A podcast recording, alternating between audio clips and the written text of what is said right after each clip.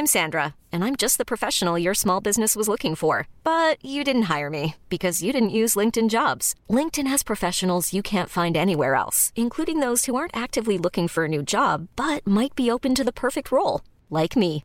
In a given month, over 70% of LinkedIn users don't visit other leading job sites. So if you're not looking on LinkedIn, you'll miss out on great candidates like Sandra. Start hiring professionals like a professional. Post your free job on linkedin.com/achieve today.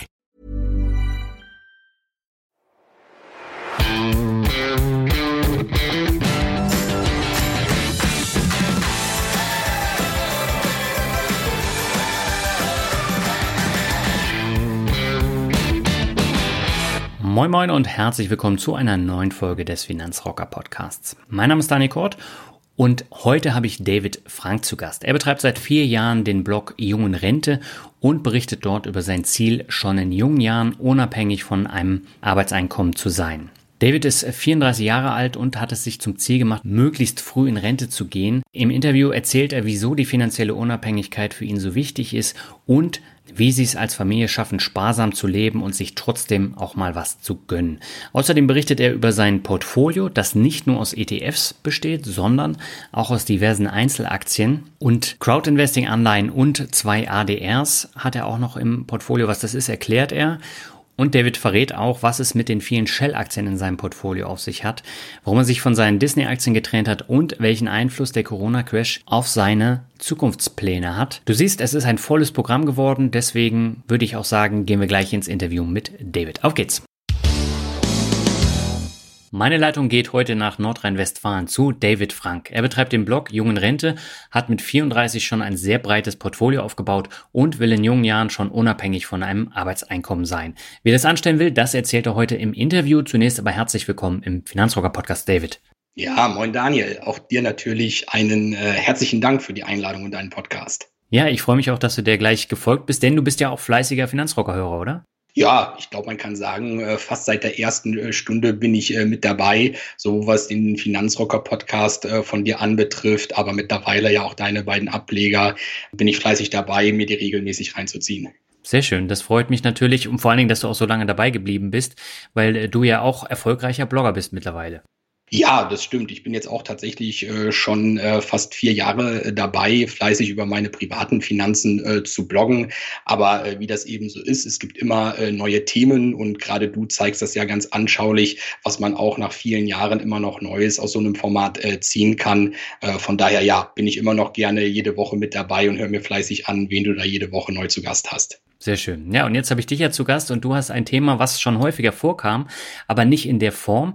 Ich habe ja schon gesagt, du bist jetzt 34, äh, du arbeitest bei einer großen Unternehmensberatung, bist seit acht Jahren mit einer Ärztin glücklich verheiratet und hast zwei Kinder. Das klingt jetzt alles gut und auch völlig normal. Da stelle ich mir die Frage, warum möchtest du unbedingt jungen Rente? Ja, ist ehrlich gesagt eine verdammt gute Frage, Daniel, die ich äh, nicht, äh, wie man vielleicht zunächst denken könnte, mit nur einem einzigen Satz äh, beantworten kann. Ja. Zum Glück muss ich sagen, ist es bei mir jetzt nämlich nicht so, dass ich äh, besonders unzufrieden mit meinem Job wäre oder mhm. äh, ich äh, der Beendigung meines Angestelltenverhältnisses äh, entgegensehen würde.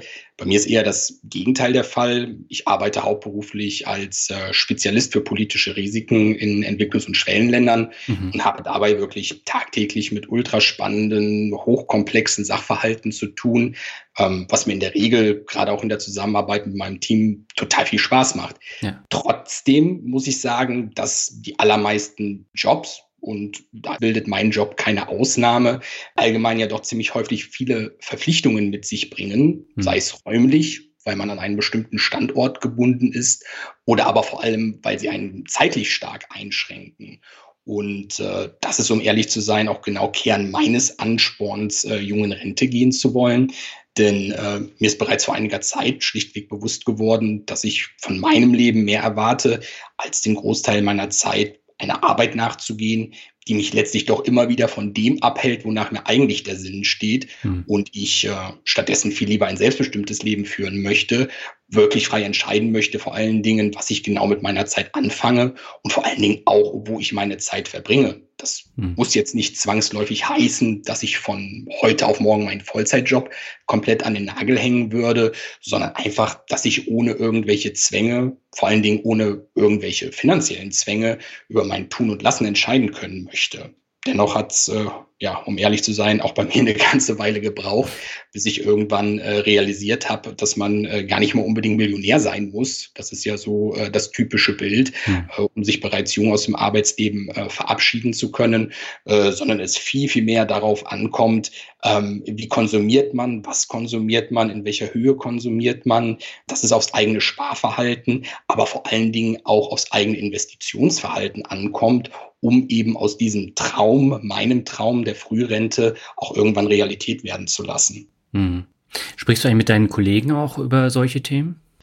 Es kommt drauf an. Also äh, ich habe viele Kollegen und äh, ich glaube, viele dieser Kollegen interessieren sich jetzt nicht so stark äh, für Börse, für Finanzen, aber es gibt natürlich immer wieder und äh, das gilt wahrscheinlich für die meisten, äh, auch unter deinen Hörern und Hörerinnen, ähm, immer wieder Kollegen auch, die sich dafür äh, ebenfalls interessieren und für die das dann einfach auch spannend ist, wenn man da aus eigener Warte raus berichtet. Aber ja, das ist eher Nischendasein, würde ich sagen und die aller allermeisten interessieren sich dafür, glaube ich, auch einfach nicht oder können sich es einfach auch nicht vorstellen. Hm. Gilt das eigentlich auch für deine Frau, dass sie auch unbedingt jung in Rente gehen möchte oder möchte sie länger arbeiten? Ja, das ist eine gute Frage. Also ich glaube, ähm, die äh, Überzeugung, diesen Weg zu bestreiten, ähm, die ging schon ganz klar von meiner Seite aus. Hm. Aber ich habe meine Frau da ähm, nach und nach äh, mit an Bord geholt. Äh, wir sind jetzt acht Jahre verheiratet, du sprachst es an, sind mhm. aber schon über unser halbes Leben äh, zusammen. Und äh, so eine Entscheidung, diesen Weg zu bestreiten, kam natürlich auch von meiner Seite nicht von heute auf morgen. Mhm. Und so haben wir äh, lange Zeit viel über dieses Thema gesprochen. Und mittlerweile äh, streben wir da beide genau in die gleiche Richtung. Sie ist auch vollkommen davon äh, überzeugt, ob man dann äh, irgendwann mal zum gleichen Zeitpunkt äh, das Angestellten Dasein sein lässt oder ob äh, der eine noch etwas länger und der andere etwas kürzer arbeitet, kann ich heute noch nicht äh, sagen. Aber mit Sicherheit werden wir beide oder ungefähr in die gleiche Kerbe schlagen. Hm. Würdest du denn sagen, dass du auch ein sparsamer Frugalist bist oder gibst du durchaus gern auch mal Geld für irgendwas aus? Nee, also ein Frugalist bin ich nicht. Frugalistisch ist meine Familie nicht. Wir sind sparsam. Mhm. Also äh, wir können äh, schon einen guten Teil unseres Einkommens äh, zurücklegen. Das sind jetzt nicht, äh, wie man es manchmal hört, 70, 80 Prozent äh, des vereinnahmten Einkommens, sondern das bewegt sich eher in einer Größenordnung zwischen 20 und 40 Prozent. Vielleicht, wenn es mal gut läuft, auch 50 Prozent. Mhm. Aber wir gönnen uns auch gerne Sachen. Wir gönnen uns gerne gute Lebensmittel. Wir gönnen uns gerne äh, auch mal raus essen zu gehen. Wir gönnen uns vor allen Dingen äh, gerne äh, auch die Welt zu bereisen und sparen dafür einfach an anderen äh, Stellen, äh, wo es dann eben geht, wo es dann mal vielleicht nicht unbedingt äh, für die Kinder ähm, der, der 100-Euro-Schuh neu aus dem Kinderladen sein muss, sondern wo man vielleicht auch mal was gebraucht erstehen kann oder sich auch was leihen kann, was man jetzt nicht unbedingt in seinem Besitz wissen muss. Ähm, von daher versuchen wir da einen guten Spagat hinzubekommen, dass wir uns in unserem Alltag nicht zu sehr einschränken müssen, aber trotzdem genug sparen können, um eben diesen eingeschlagenen Weg zur Frührente bestreiten zu können. Mhm. Man muss aber dazu sagen, ihr seid ja beides auch Gutverdiener. Ne? Also wenn ihr jetzt deutlich weniger verdienen würdet, dann könntet ihr auch nicht so viel zurücklegen, oder? Das ist einerseits natürlich richtig. Als Ärztin und Unternehmensberater gehören wir mit, äh, mit Sicherheit ähm, äh, zu der Mittelschicht, die sich über ein ähm, schon höheres ähm, Haushaltseinkommen erfreuen darf. Mhm. Allerdings ist es so, du sprachst es auch an, wir haben zwei Kinder. Meine Frau war in den letzten Jahren nicht wirklich viel beruflich tätig, äh, weil sie maßgeblich äh, zu Hause geblieben ist. Das heißt, wir haben da ähm, Elterngeld natürlich in Anspruch nehmen können, mhm. äh, was ein bisschen was von ihrem ursprünglichen Einkommen ersetzt hat. Und auch ich habe äh, mich immer wieder in Elternzeit befunden und bin derzeit auch nur Teilzeit am Arbeiten bis zum Jahresende. Von daher haben wir jetzt nicht das volle Einkommen zur Verfügung, wie man es vielleicht von außen wahrnehmen zunächst, zunächst denken würde. Mhm. Ja, wo du gerade das Thema Kinder ansprichst, ich glaube, ich habe den Oliver Nölting von Frugalisten vor zweieinhalb Jahren im Interview gehabt und äh, er hat damals auch gesagt, er bekommt da ziemlich viele Nachrichten und Kommentare, dass Frugalismus, Frührente mit Kindern überhaupt nicht möglich ist und dass extrem viele Leute das dann auch immer wieder behaupten. Ist es bei dir ähnlich?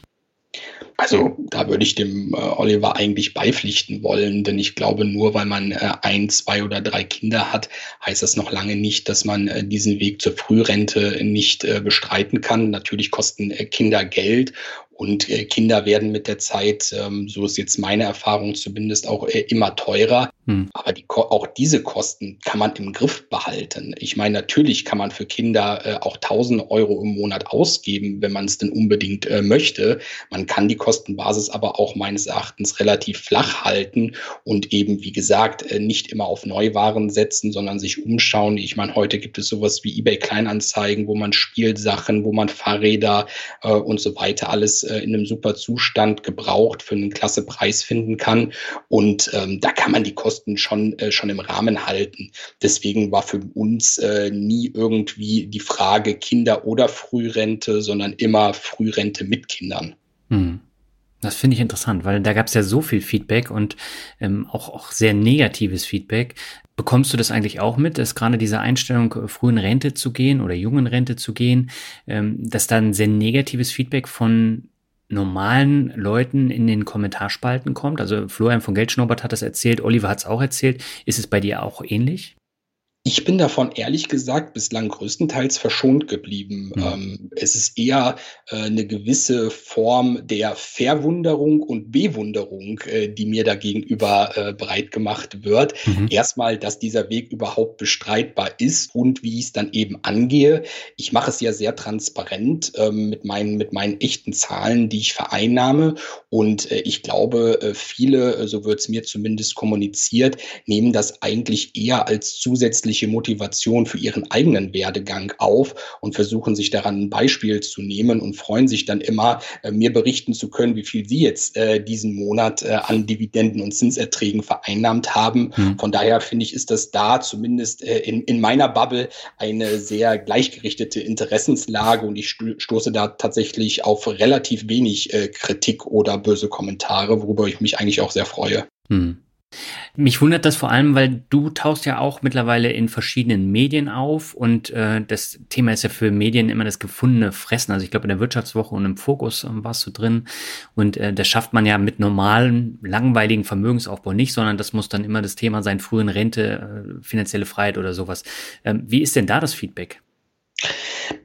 Ebenso das Gleiche, wie ich es eben geschildert habe. Mhm. Die Leute lesen das, ähm, äh, wundern sich erstmal, schauen sich dann oftmals meinen Blog an, schauen sich an, wie meine Berechnungen lauten und stellen oftmals für sich selber fest, okay, so unrealistisch ist dieser Weg vielleicht gar nicht, wenn ich die zwei oder drei Stellschrauben in meinem eigenen Leben umstelle mhm. und ein bisschen auf diesen Weg in Richtung Frührente pole. Das muss dann nicht unbedingt heißen, dass ich mit 40 äh, in Frührente gehen kann kann, sondern dann vielleicht erst in Anführungsstrichen mit 45 oder 50. Aber ich habe immer wieder im Gefühl, dass äh, diese Geschichten mehr Motivation als Neid spenden, auch wenn wir in Deutschland ja oftmals eher vom Gegenteil mhm. ausgehen und dass wir in einer Neidgesellschaft äh, zu Hause sind.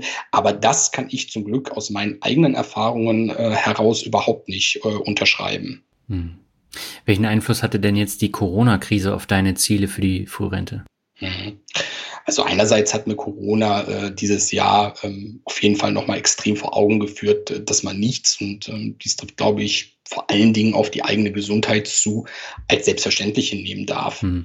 Ähm, ziemlich sicher kaum jemand von uns hätte eine derartige Pandemie mit solchen Folgen für den eigenen Alltag zuvor für möglich gehalten. Wobei ich sagen muss, äh, mir Corona dabei eigentlich nur noch mal verdeutlicht hat, dass im Leben immer irgendwas dazwischenkommen kann, was einem die eigenen Pläne zerschießt. Und äh, ja, für mich persönlich wäre es ehrlich gesagt das Schlimmste, nachher ein Leben lang auf die Rente hingespart zu haben, nur um dann mit, ich weiß nicht, 65 oder 70 feststellen zu müssen, dass man aus gesundheitlichen Gründen oder aus welchen Gründen auch immer seine Zeit und sein Geld nicht mehr für die Dinge nutzen kann, äh, auf die man sich eigentlich sein Leben lang gefreut hatte. Mhm. Und ich glaube, deswegen hat Corona äh, ja meine persönliche Überzeugung, schon möglichst früh nur noch das machen zu können, worauf man eigentlich Lust und Laune hat, äh, nur noch weiter bestärkt. Andererseits gab es dann natürlich noch den Corona-Börsencrash im März und ja. Äh, ja, der hat mich genau wie viele, viele andere Privatanleger auch äh, eigentlich völlig unvorbereitet getroffen. Ich meine, äh, ja, kurz zuvor, Ende Februar ist es ja, glaube ich, gewesen, konnten an vielen Börsen ja noch neue Höchststände gefeiert werden. Hm. Und äh, da hat, glaube ich, niemand von uns äh, mit gerechnet, äh, dass es einen äh, derart rapiden Kursverfall um gleich, weiß nicht, 30, 35 oder 40 Prozent ähm, äh, geben könnte. Ich auch nicht, das gebe ich zu. Und so hat äh, mein Depot dann äh, zeitweilig auch völlig zerschossen gehabt mit Verlusten, äh, die zwischendurch echt schon auf einen nicht ganz unansehnlichen fünfstelligen äh, Betrag sich beliefen. Allerdings war mein Glück dabei, dass ich mich schon ähm, ja, seit einigen Jahren ähm, ein bisschen auf solch ein Crash-Szenario vorbereitet hatte und ein recht ordentliches Cash-Polster für genau solch ein Szenario zur Seite gelegt hatte, ähm, so dass ich zwischen Februar und März ähm, dieses Jahres äh, ja fast 100.000 Euro an frischem Kapital in die Märkte pumpen konnte und damit, ich, damit natürlich auch massiv von den niedrigen Kursen profitieren konnte, hm. was mich dann wiederum auf deine Frage zurückkommt, äh, meinem Ziel langfristig von meinen Kapitalerträgen leben zu können, hoffentlich den einen oder anderen Schritt näher gebracht haben sollte. Hm. Aber das heißt, so das Thema Tagesgeldrücklage oder Puffer, das spielt für dich eine enorm wichtige Rolle. Ja, ich bin seither, es gibt da ja, sage ich mal, zwei verschiedene Ansätze. Die einen sagen, immer voll investiert sein ist der beste Weg, nicht abwarten, alles, was an Geld zur Verfügung ste steckt, direkt in Aktien äh, buttern. Ähm, da gibt es ja auch diverse wissenschaftliche Studien äh, drüber, die das belegen äh, sollen. Äh, ich für mich fühle mich mit diesem Ansatz nicht wohl. Warum fühle ich mich damit nicht wohl? Weil ich schon mal, nämlich 2008, äh, genau diese Erfahrung gesammelt habe, dass äh, wenn so ein Crash-Szenario ähm, aufkommt, hm. es super ist, wenn man liquide ist. Und ähm, damals ist es so gewesen, dass ich auch ähm, mein damaliges er Erspartes, was bei weitem natürlich nicht so hoch war wie heute, äh, aber trotzdem äh, komplett in, beinahe zum Tiefpunkt in Aktien stecken konnte. Und aus dieser Erfahrung heraus habe ich dann eben auch über die letzten zehn Jahre stetig von meinem Einkommen immer wieder was auf Seite geschafft, was dann eben nicht dafür bestimmt war, in Aktien oder ETFs oder wo drin auch immer zu landen, sondern eben genau so ein großes Crash-Szenario abzuwarten und dann eben aus dem Vollen schöpfen zu können. Mhm. Seit wann legst du denn jetzt äh, konkret an? Also wenn du sagst, beim letzten Crash warst du auch schon betroffen, da hast du ja schon relativ früh angefangen, äh, dir Aktien oder ETFs zu kaufen. Ne? Ja, also so ein bisschen was ist im, im, im Jugendalter tatsächlich äh, schon reingekommen. Da sind ein paar Sparverträge meiner Eltern und Großeltern fällig geworden und das ist dann in irgendwelche Deka-Fonds bei meiner örtlichen Kreissparkasse gewandert. Das würde ich jetzt noch nicht unbedingt unter dem Investitionsaspekt äh, betrachten. Nee. So richtig Angefangen hat es bei mir eher tatsächlich so Mitte, Ende 2008. Mhm. Da habe ich angefangen, mich wirklich intensiv äh, mit, mit Aktien und äh, insbesondere auch ETFs auseinanderzusetzen. Damals bin ich natürlich auch auf den äh, damals schon äh, recht populären Gerd Kommer gestoßen mhm. und habe sein souverän äh, Investieren geradezu verschlungen und auf der Basis dann eben kurz vor Einführung äh, der Abgeltungssteuer Ende 2008 mein gesamtes Geld dann in breit diversifiziertes ETF-Portfolio investiert. Mhm. Das war ja dann ich glaube, die zweite Auflage von seinem Buch. Danach kamen jetzt noch äh, drei oder vier weitere dazu. Warum bist du nicht komplett bei der passiven Anlagestrategie geblieben? Ja, das ist eine gute Frage. Äh, auch hier wieder wissenschaftlich äh, belegt äh, ist ja eigentlich, äh, dass man sich als Privatanleger aus Einzelaktien raushalten sollte. Ja. Äh, aber ich glaube, da bin ich ein bisschen mehr mit dir auf einer Wellenlänge, dass es schon auch irgendwo Spaß macht, äh, natürlich in Einzelwerte zu investieren. Hm. Und mir ist es dann irgendwann ja, ich möchte nicht sagen zu langweilig gewesen, nur in ETFs zu investieren, aber irgendwie hat es mich auch nie hundertprozentig zufriedengestellt, dass ähm, ich an außergewöhnlichen Unternehmenssituationen nicht partizipieren konnte. Ja. Sprich, wenn es mal irgendwie ein außergewöhnlich äh, schlechtes Quartalsergebnis gab und ein Unternehmen an der Börse dafür überproportional abgestraft wurde, dass ich dann halt in meinen ETFs feststeckte und dann nicht irgendwie eine Aktie mit 20 oder 25 Prozent Abschlag mir ins Depot holen konnte. Mhm. Und äh, so ist es dann dazu gekommen, dass ich mich ähm, ja ein paar Jahre später, 2015, dann auf ein zweites Standbein eingelassen habe, das dann eben bedeutete, dass ich auch ähm, seitdem in Einzelaktien investiere. Mhm. In deinem Depot, da finden sich jetzt 39 Aktien, 10 ETFs und 26 Anleihen. Warum hast du denn so eine Asset Allocation gewählt? Ja, ich glaube, äh, um diese Frage beantworten zu können, muss ich ein bisschen ausholen. Ähm, ja, wie schon gesagt, ähm, Ende 2008 bin ich eigentlich ein typischer Indexanleger äh, gewesen, mhm. der äh, in einfach in ein global diversifiziertes äh, ETF-Portfolio investiert hat. Ähm, auch heute steckt noch über die Hälfte meines Depots in diversen ETFs, mhm. wobei ich mich inzwischen nicht mehr ganz so strikt nach den von Gerd Kommer populär gemachten Regionalverteilungen nach dem Bruttoinlandsprodukt richte, sondern es für mich ein bisschen simpler halte ich vereinfache eine einfache äh, 30-30-30-10-Regel. Das heißt, äh, ich investiere 30 Prozent auf Europa, 30 Prozent äh, in Nordamerika, 30 Prozent in den Emerging Markets und 10 Prozent im Asien-Pazifik-Raum. Mhm. Und das ist sozusagen nach wie vor der Kern meines Aktienportfolios. Ähm, ja, warum jetzt zehn ETFs? Warum braucht es so viele? Ja, eigentlich ist das lediglich dem Umstand geschuldet, dass mein früherer Depotanbieter, die ING, immer nur bestimmte ETFs, ich glaube, die nannten das oder nennen das Aktions-ETFs, ja. ohne Orderprovision anboten.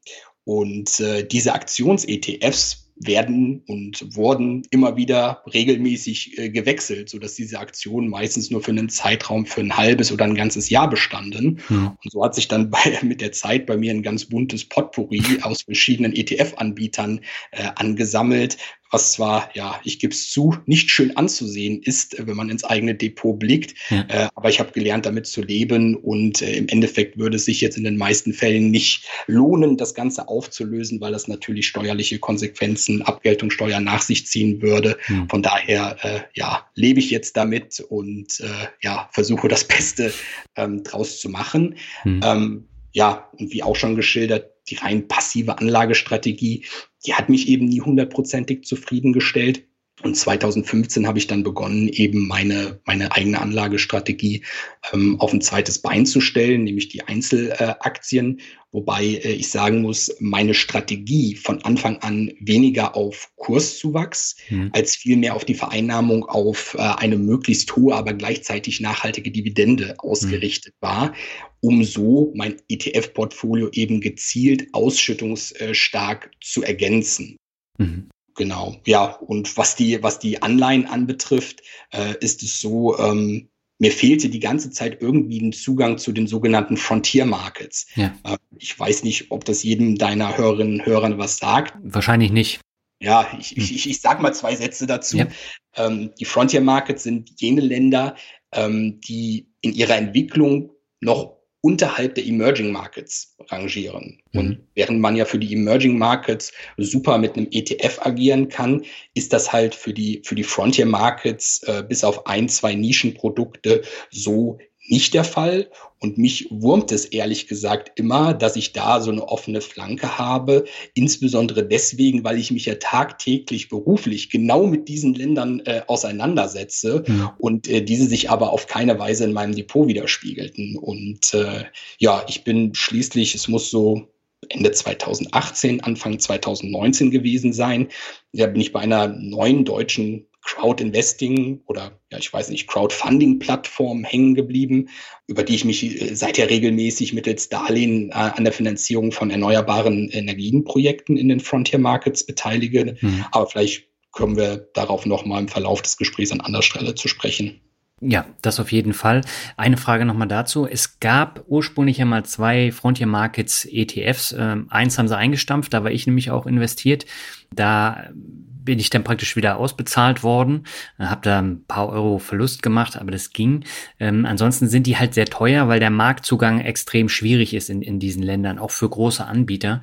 Ähm, aber das wäre auch eine Alternative gewesen, in diesen einen Frontier Markets ETF zu investieren, oder? Jein. Wenn man sich dann mal anschaut, was in diesen Frontier Market ETFs äh, drinsteckt, mhm. sind es ja oftmals äh, die lokalen Finanzinstitute, die da tätig sind. Ja. Und das ist für mich irgendwie kein repräsentatives Abbild von der Wirtschaft, die tatsächlich dann in diesen Märkten äh, stattfindet. Mhm. Und ähm, da war ich immer ein bisschen, bisschen kritisch und ein bisschen äh, zurückhaltend, insbesondere weil auch die Anzahl der in diesen ETFs vorhandenen Unternehmen ja meistens nur sich irgendwo im zweistelligen Bereich ähm, ähm, entwickelte. Ja. Und ähm, das war für mich dann auch irgendwo nicht genügend Diversifikation, um so ein breites Spektrum an Ländern abbilden zu können. Weil wenn man sich die Länderklassifizierungen mal anschaut, stecken wirklich sehr, sehr viele Länder in dieser Frontier Markets äh, Kategorie. Ja. Und da dann zu sagen, ich beschränke mich wirklich auf einige wenige und dann auch nur auf die Finanzinstitute vor Ort, das ist mir ehrlich gesagt zu wenig gewesen. Und du sprachst es an, die Gebühr für diese ETFs war natürlich im Vergleich äh, zu dem, was man heute gewohnt ist, auch äh, ziemlich horrend. Ja, genau. Eine Frage noch zu den ETFs und zwar, ähm, du setzt auf den Faktor Small Cap. Ich glaube, du hast fast 16.000 äh, Euro in äh, Small Cap Werte bzw. ETFs investiert. Warum? Ja, das ist eigentlich auch noch so eine Lehre, die ich ähm, aus äh, meinem äh, Studium äh, der Gerd Kommer Lektüre gezogen habe, nämlich dass der Small Cap Faktor ähm, sehr wohl einer ist, den man in seinem Depot äh, berücksichtigen sollte. Mhm. Es ist ja normalerweise so, wenn man auf die Standardindizes ähm, setzt, ähm, bildet man äh, maßgeblich äh, die großen äh, und mittleren kapitalisierten Unternehmen ab ja. und äh, so die, die unteren 15 bis 20 Prozent, die fehlen einem schlichtweg, obwohl diese eigentlich gerade auch ähm, statistisch gesehen eine relativ hohe Renditeerwartung mit sich bringen. Und diese Chance will ich und wollte ich für mich äh, nie liegen lassen und habe deswegen diesen Small Cap Faktor bei mir auch im Portfolio ähm, entsprechend äh, berücksichtigt über einen weltweit anlegenden ETF. Das ist jetzt absolut ausgedrückt natürlich ein ganz schönes äh, Sümmchen. Mhm. In der Relation äh, sind es aber gerade mal 12,6 Prozent meines ETF-Portfolios Portfolios. Mhm. Und von daher, sage ich mal, ist das, glaube ich, so im vertretbaren Rahmen und auch das, was einem Gerd Kommer in seiner Lektüre mit an die Hand gegeben hat. Mhm. Ja, mich hat es nur verwundert, dass du auch ein Emerging Market Small Cap hast. Ja, ich finde es einfach schön, dass man, wenn man es äh, dann eben betreibt äh, und so eine Strategie umsetzt, die dann eben auch vollends umsetzt mhm. und dass man nicht irgendwie dann nachher nur äh, in den Industrieländern ähm, Large- und Small-Cap-Unterscheidung betreibt, sondern dass man dann eben das auf seine ganze Strategie bezieht. Da bin ich dann auch konsequent und seitdem es diese Produkte gibt, das ist ja auch noch gar nicht mal, glaube ich, so lange der Fall, mhm. äh, bin ich da auch gerne bereit, dann eben das Ganze in den Emerging Markets über so eine Small-Cap Variante zu spielen. Mhm. Finde ich interessant. Also ich glaube, ähm, ich hatte noch keinen Gast, der äh, auf den Faktor groß gesetzt hat, außer Gerd Kommer. Ja, äh, da hat die Lektüre vor vielen, vielen Jahren auf jeden Fall was gebracht. Okay. Du hast, äh, du hast im äh, Blog geschrieben, dass du die Anzahl deiner Einzelaktien reduzieren möchtest. Warum? Ja, ich muss schlicht und ergreifend zugeben, ich war überfordert. Ich ähm, hatte ja schon zu Beginn unseres Gesprächs äh, meine Aktienkauforgie, wenn man es so nennen mag, im Corona-Crash erwähnt. Ja. Ähm, während der ist die Anzahl meiner Einzeltitel schlagartig von 20 auf über 50 angestiegen. Ich bin jetzt allerdings äh, niemand, der sich Aktien guten Gewissens ins Portfolio holt und diese dann einfach unkontrolliert dort liegen lassen kann, sondern äh, ich verfolge schon ganz gerne die entsprechenden Unternehmensnachrichten und Entwicklungen. Und äh, das war mir dann neben meiner Familie, neben meinem Job und neben meinem Blog bei über 50 Unternehmen so einfach nicht mehr in der Tiefe möglich, in der mich, äh, ich mich damit äh, wohlgefühlt hätte. Ich weiß, es gibt viele, viele andere Privatanleger, die haben noch deutlich mehr Unternehmen in ihrem Portfolio mhm. und fühlen sich auch ähm, total fein damit. Bei mir war das nicht der Fall. Ich habe einfach gemerkt, das ist zu viel Controlling, was ich dadurch ähm, ja nicht mehr durchführen kann, weil die, ein, äh, die Anzahl einfach äh, so enorm gestiegen war. Und aus diesem Grund habe ich dann einfach die Entscheidung getroffen, die Reißleine zu ziehen und äh, damit begonnen, mein Einzelaktiendepot wieder auf eine Größe zurückzuführen. Ja, welche für mich auch in meinem Alltag bewerkstelligbar ist.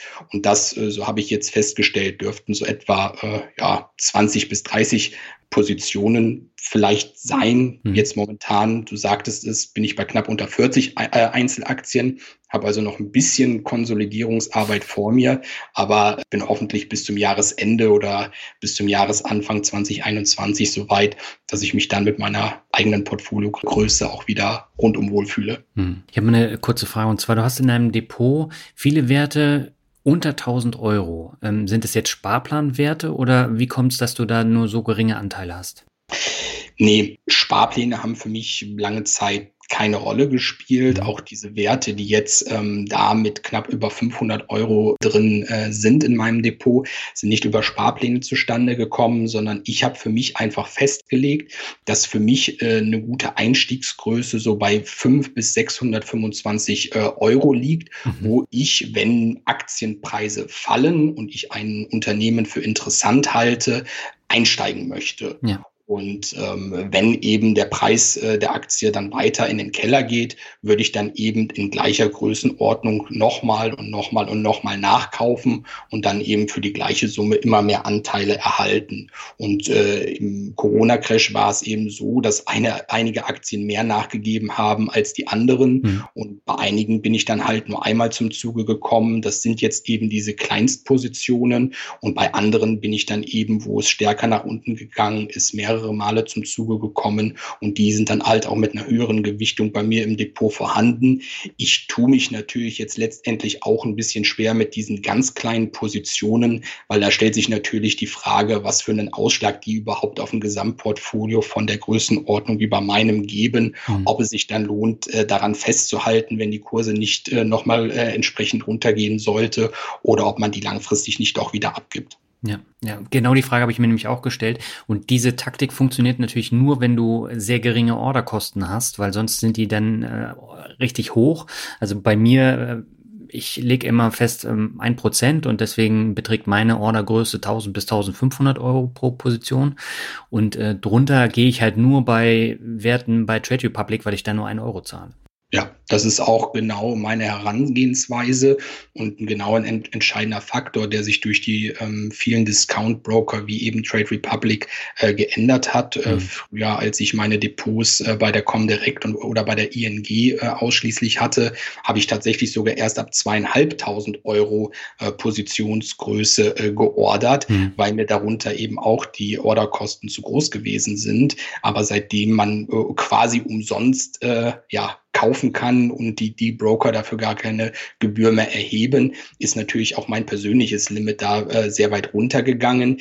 Das ist teilweise von Vorteil, weil man sich natürlich äh, schneller äh, dann zu einem Kauf hinreißen äh, lassen kann. Mhm. Auf der anderen Seite äh, passiert natürlich dann sowas wie bei mir, dass so ein Portfolio sich auch mal sehr stark äh, zerklüftet ja. und man plötzlich so viele Mini-Positionen vorhanden hat, die einem gegebenenfalls Arbeit machen, weil man eben auch da schauen muss, wie die Unternehmensnews sind, äh, aber auf der Ertragsseite dann vielleicht nicht ganz so viel zu verbuchen hat. Mhm. Du hast jetzt unter anderem auch Disney verkauft. Disney ist ja ein Wert, der komplett unter die Räder gekommen ist während der Corona-Krise. Hast du deswegen das Unternehmen dann auch verkauft?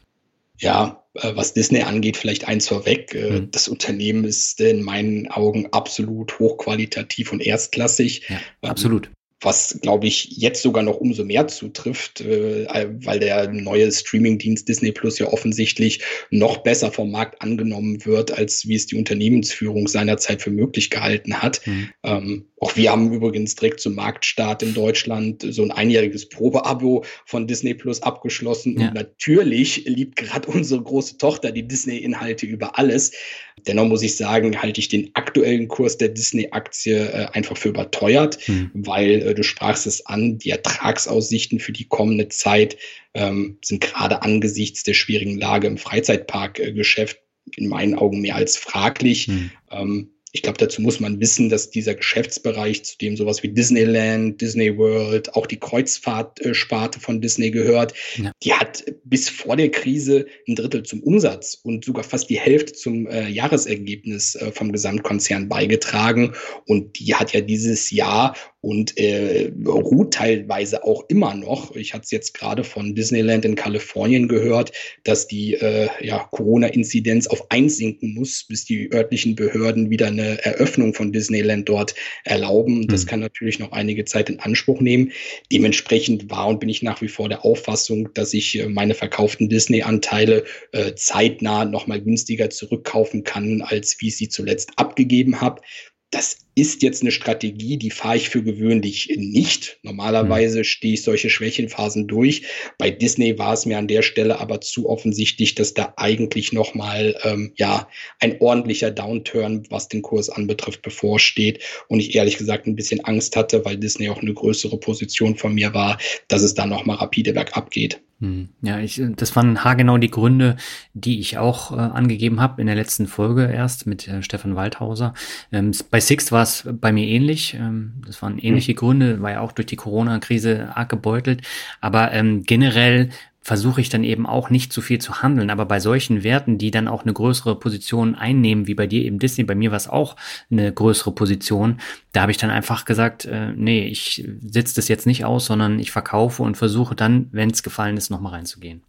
Ja, ich finde das auch vernünftig. Äh, früher, bis vor ein paar Jahren, war ich da etwas anderer Ansicht und habe da wirklich so einen klassischen Buy-and-Hold-Ansatz äh, gefahren und wollte mir die Aktien tatsächlich dann äh, für ein ganzes Leben ins Depot holen. Ähm, mit steigender Erfahrung kommt man dann aber irgendwann zu dem Schluss, dass Buy-and-Hold, glaube ich, so in dieser äh, ja, Art und Weise, wie es vielleicht früher einmal der Fall gewesen ist, nicht unbedingt der Weg in die Zukunft ist, weil mhm. vieles auch deutlich schnelllebiger geworden ist, als wie man das in den letzten Jahrzehnten gewohnt war.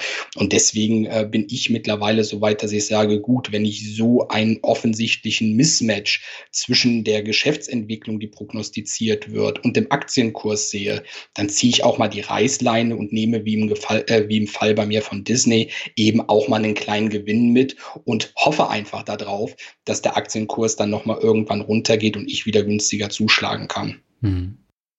Du hast auch alle deine Reads äh, wieder verkauft. Das äh, waren ja auch Werte, die ordentlich ausgeschüttet haben.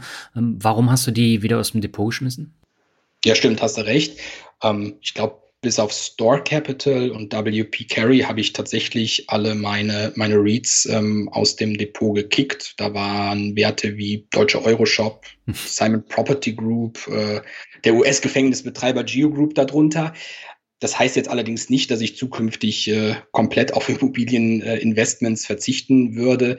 Ähm, vielmehr ist es bei mir so, mir fällt die Bewertung einzelner REITs schwerer mhm. als bei regulären Unternehmen, weil bei REITs nicht wie bei ähm, ja, einem gewöhnlichen Unternehmen auf den Gewinn abgestellt wird, sondern auf die sogenannten Funds from Operation. Ja. Und genau dieser Wert ist oftmals gar nicht ähm, historisch so weit äh, zurück verfügbar, dass ich mit meiner eigenen Bewertungsmethode äh, da auf einen vernünftigen Bewertungsmaßstab komme. Mhm. Und deswegen habe ich mich äh, dazu entschieden, eben den Großteil meiner Reads aus dem Portfolio zu werfen und äh, setze seither auf eine Sammelanlage, auf einen, auf einen REIT-ETF. Mhm mhm. der künftig zehn Prozent meines ETF-Portfolios ausmachen soll, ähm, was vielleicht dem einen oder anderen ein bisschen hoch vorkommt, aber ich bin niemand, der irgendwie ähm, ja in die Immobilienvermietung einsteigt und sich äh, ja echte Immobilien äh, hier in Deutschland zulegen will, um diese dann äh, an den Mann zu bringen, sondern ich fühle mich deutlich wohler dann mit solchen äh, Unternehmen äh, in der Masse die sie dann das Geschäft für mich betreiben und wo ich dann eben auch eine deutlich äh, bessere Rendite mit sehr wenig Aufwand einstreichen kann. Mhm. Ähm, da hast du wahrscheinlich auch ordentlich Verlust gemacht. Bei mir ist es ja so, ich habe äh, die REITs noch in meinem Portfolio, aber eine Simon Property habe ich ja auch und da habe ich, ich glaube, 50 Prozent Verlust gemacht. Ähm, bei den anderen beiden äh, REITs auch. Der einzige REIT, der gut lief, äh, war American Tower, aber das hat ja mit Shopping Centern jetzt nichts zu tun. Nee, das stimmt. Also gerade wenn man in diesem äh, Feld unterwegs ist, wo es um, um Einzelhandel, wo es um Shopping Center, wo es um Outlet Center geht, der ist natürlich arg gebeutelt. A, weil die Konkurrenz durch Amazon so gewaltig groß ist und den digitalen Einzelhandel. Und auf der anderen Seite natürlich, weil man über weite Teile des Jahres das Geschäft nicht so führen konnte, wie man es gewohnt war. Mhm. Und äh, da ist es auch nur nachvollziehbar, dass die Kurse derart in den Keller gepurzelt sind. Ähm, hatte mir dann aber auch gezeigt, dass es für mich da in diesen Fällen besser ist, auch wirklich mal Verluste zu realisieren, mhm. auszusteigen und mich äh, einer Anlageform äh, zu widmen, mit der ich mich dann in dem Bereich äh, deutlich wohler fühle. Zum Glück muss man sagen, waren jetzt diese Positionen bei mir äh, auch eher Kleinstpositionen und haben jetzt nicht äh, so schwer ins Gewicht gewogen, wie es vielleicht äh, bei anderen meiner Positionen der Fall gewesen wäre.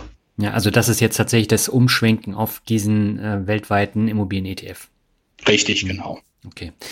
Jetzt habe ich mal eine Frage. Ich kann das alles nachvollziehen, was du mir alles erzählt hast. Und das, das macht auch alles Sinn. Aber warum, um Gottes Willen, hast du so einen extrem hohen Anteil an Shell-Aktien? Tja, Dazu muss ich wahrscheinlich eins vorwegnehmen, nämlich Shell war 2015 tatsächlich meine allererste Einzelaktie, okay. äh, die den Weg in mein Einzelaktiendepot gefunden hatte. Und ja, wie das mit der ersten Liebe halt so ist, irgendwie lässt die eine nie wieder so richtig los. Ähm, das habe ich lange Zeit auch gar nicht wirklich als äh, Risiko begriffen, mhm. obwohl die Positionsgröße und das Gewicht in meinem Portfolio tatsächlich äh, erheblich waren und auch immer noch er erheblich ist. Ähm, allerdings muss man sagen, in den letzten Jahren hat, haben mir meine Shell-Aktien äh, fast 4000 Euro an Dividende äh, in die Kasse gespült. Mhm. Und äh, bis kurz vor dem Corona-Crash haben die Aktien mir eigentlich auch kurstechnisch äh, wenig zu wünschen offen gelassen. Ja, und dann kam halt Corona und der Rest Rest ist dann irgendwie äh, Geschichte, äh, insbesondere ja die, die hohe Dividende, die bis dahin äh, gezahlt worden ist. Ja. Aber ich muss sagen, Genauso wie ich meine Shell-Aktien nicht vor ein oder zwei Jahren mit äh, 50 Prozent Kursgewinn ver verkauft habe, verkaufe ich sie nun eben auch nicht bei 50 Prozent äh, Kursverlust. Mhm. Äh, das ist vielleicht ein wenig irrational, wenn ich, äh, wenn man eben meinen Ausführungen zu Disney gelauscht hat. Ja. Äh, auf der anderen Seite muss ich sagen, Shell ist in meinen Augen immer noch ich glaube, also für mich das am weltweit bestgeführteste äh, Öl- und Gasunternehmen. Und ich finde, die Chancen stehen auch nicht so wahnsinnig schlecht, dass die den Wandel langfristig äh, zu einem globalen Ökostromriesen hinbekommen. Und ganz ehrlich, für Corona kann das Unternehmen und kann auch ehrlich gesagt die gesamte Branche nichts. Mhm. Und dass die Aktienkurse nun so ins Bodenlose gepurzelt sind, ist äh, für mich daher äh, ja insbesondere auch angesichts des Nachfrageschocks, der damit einhergegangen ist, nicht wirklich verwunderlich. Und ich habe natürlich jetzt die ganze Abwärtsspirale mitgemacht und jetzt zu einem Kursniveau auszusteigen, äh, wo ich tatsächlich äh, so weit im Minus bin und wo ich auch irgendwann hoffe, dass die Abwärtsspirale vorbei ist, macht in meinen Augen äh, keinen Sinn. Allerdings, ich gebe zu, aus äh, Risikogesichtspunkten äh, werde ich wohl künftig keine Position mehr eingehen, die eine derart hohe Gewichtung in meinem Depot einnehmen würde, mhm. weil äh, man einfach mit der Erfahrung feststellt, dass immer wieder irgendwas im Unternehmen oder in einer Branche vorfallen, äh, vorfallen kann, was ja trotz gründlichster und tiefgehendster Recherche gerade als Privatanleger äh, man nicht auf dem Schirm haben kann oder haben konnte. Und deswegen wird Shell da äh, ja das negative Exempel bleiben, das sich hoffentlich nicht so wiederholt und wo es vielleicht in Zukunft ja auch mal wieder ein bisschen bergauf geht. Aber mich von den Aktien zu trennen, das bringe ich nach wie vor nichts übers Herz. Also ist es sozusagen dein Mahnmal im Depot? Ja, kann man, glaube ich, so sagen. Wobei ich äh, jetzt, äh, ich glaube, letzte Woche ist es ja verkündet worden, wird die Dividende nach dem riesigen Einschnitt von einem halben Jahr doch wieder leicht erhöht. Von daher äh, sehe ich die Chancen gar nicht so schlecht, dass auch in den nächsten Jahren ein bisschen was an Cashflow bei rumkommt, wenn ich hm. Shell im Depot behalte. Ja, also man muss dazu sagen, du hast 1000 Aktien von äh, Shell. Das ist ein Gewicht von 11 Prozent fast und äh, du hast ein Minus von ja 8000 Euro. Also das ist ja natürlich schon nicht wenig Geld. Nee, genau. Also in, äh, den, was den Kursverlust anbetrifft, ist das natürlich äh, ein Riesengewicht, selbst äh, für ein Depot von äh, meiner Größe. Mhm. Äh, auf der anderen Seite, wenn ich dann wieder die vereinnahmten Dividenden äh, gegenüberstelle, ich nannte es fast 4000 Euro, relativiert sich das zumindest wieder ein Stück weit, äh, zumindest wenn man es sich ein bisschen schönreden möchte. ähm, auf der anderen Seite, ja klar, also damit muss ich jetzt leben, kann ich auch gut leben, äh, weil ich halt nach wie vor ans Unternehmen auch äh, glaube, trotz aller Hiobs-Botschaften der letzten Monate. Und ich glaube, solange da mein Glaube nicht vollends entloschen ist, werde ich auch da weiter dran festhalten. Mhm. Du hast noch zwei Shell ADRs im Portfolio. Magst du kurz erklären, was das ist? Ja, gerne. ADRs, ähm, das steht für American Depository Receipts. Und ähm, diese ADRs ähm, habe ich persönlich über meinen Optionshandel äh, ins äh, Depot gebucht bekommen. Mhm. ADRs, das sind ähm, Zertifikate, so kann man es, glaube ich, am besten ausdrücken, die von US-amerikanischen Banken äh, aufgelegt werden und hinter denen dann äh, tatsächlich die jeweilige Aktie, wie in diesem Fall äh, Shell, steckt. Warum gibt es solche ADRs? In vielen US-Bürgern und auch äh, US-amerikanischen ähm, ja, Institutionen, Pensionsfonds und so weiter ist es gar nicht erlaubt, in ähm, ja, außer US-amerikanischen Aktien zu investieren. Mhm. Und darüber hinaus ist es ähm, ja relativ schwer, äh, in Amerika eine Börsenzulassung zu bekommen. Da ist relativ viel Aufwand, relativ viel Geld vonnöten. Und deswegen ist dann so eine Aktie wie Shell selbst gar nicht in New York ähm, notiert, sondern halt eben nur über dieses äh, Zertifikat, über die man sich dann als US-Bürger beispielsweise äh, dann doch indirekt an Shell beteiligen kann. Und im US, äh, im Optionshandel ist es dann einfach so, dass ähm, amerikanische Aktien oder eben ATRs deutlich häufiger gehandelt werden und man da deutlich vernünftigere Preise für bekommt. Und deswegen habe ich auch meine Optionsgeschäfte nicht auf die echten Shell-Aktien, die in London gehandelt werden, abgeschlossen, sondern eben auf diese in den USA gehandelten ADRs. Mhm. Und so sind die dann bei mir äh, Anfang des Jahres ins Depot gebucht äh, worden. Das, was man wissen muss, ist allerdings, man hat jederzeit ein Anrecht darauf, diese Zertifikate in echte Aktien umwandeln zu lassen, wenn man das eben äh, vom entsprechenden Anbieter verlangt. Hm. Das sind ja auch nochmal 200 Stück, die du da hast. Genau, das sind 200 Stück, wobei man sagen muss, eigentlich sind es dann 400 Aktien, weil jedes äh, ADR zwei Shell-Aktien entspricht. Mhm. Dementsprechend komme ich da sogar dann insgesamt, wenn man so will, auf 1400 Shell-Aktien, die sich in meinem Depot nach wie vor befinden. Also das ist tatsächlich ein großer Batzen. Äh, das ist ein mega Klumpen, aber du hast ja ausgeführt, ähm, warum. Würdest du denn jetzt Shell nochmal nachkaufen oder lässt du davon die Finger jetzt?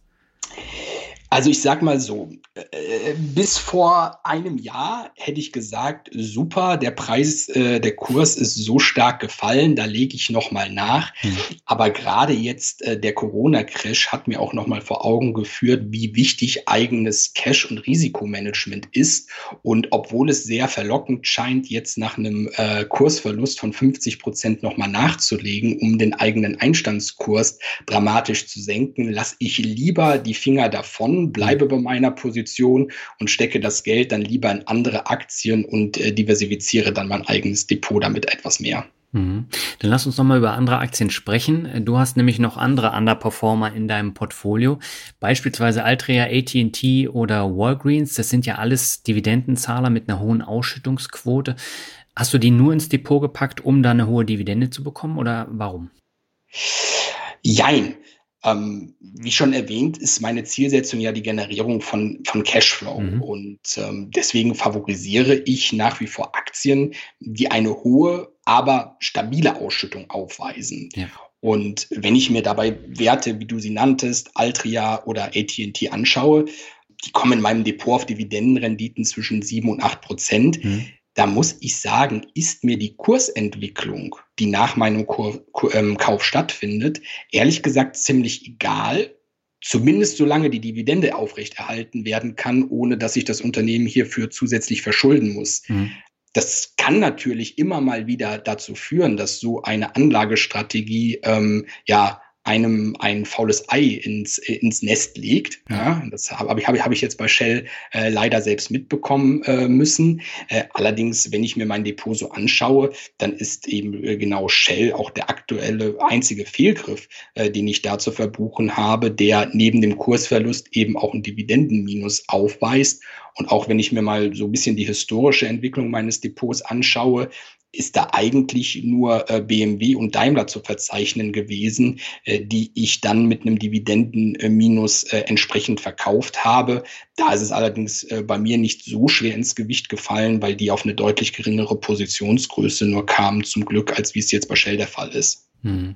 Aber du hast ja neben Altria auch noch ähm, BUT, also British American Tobacco, äh, drin. Du hast äh, Japan Tobacco mit drin.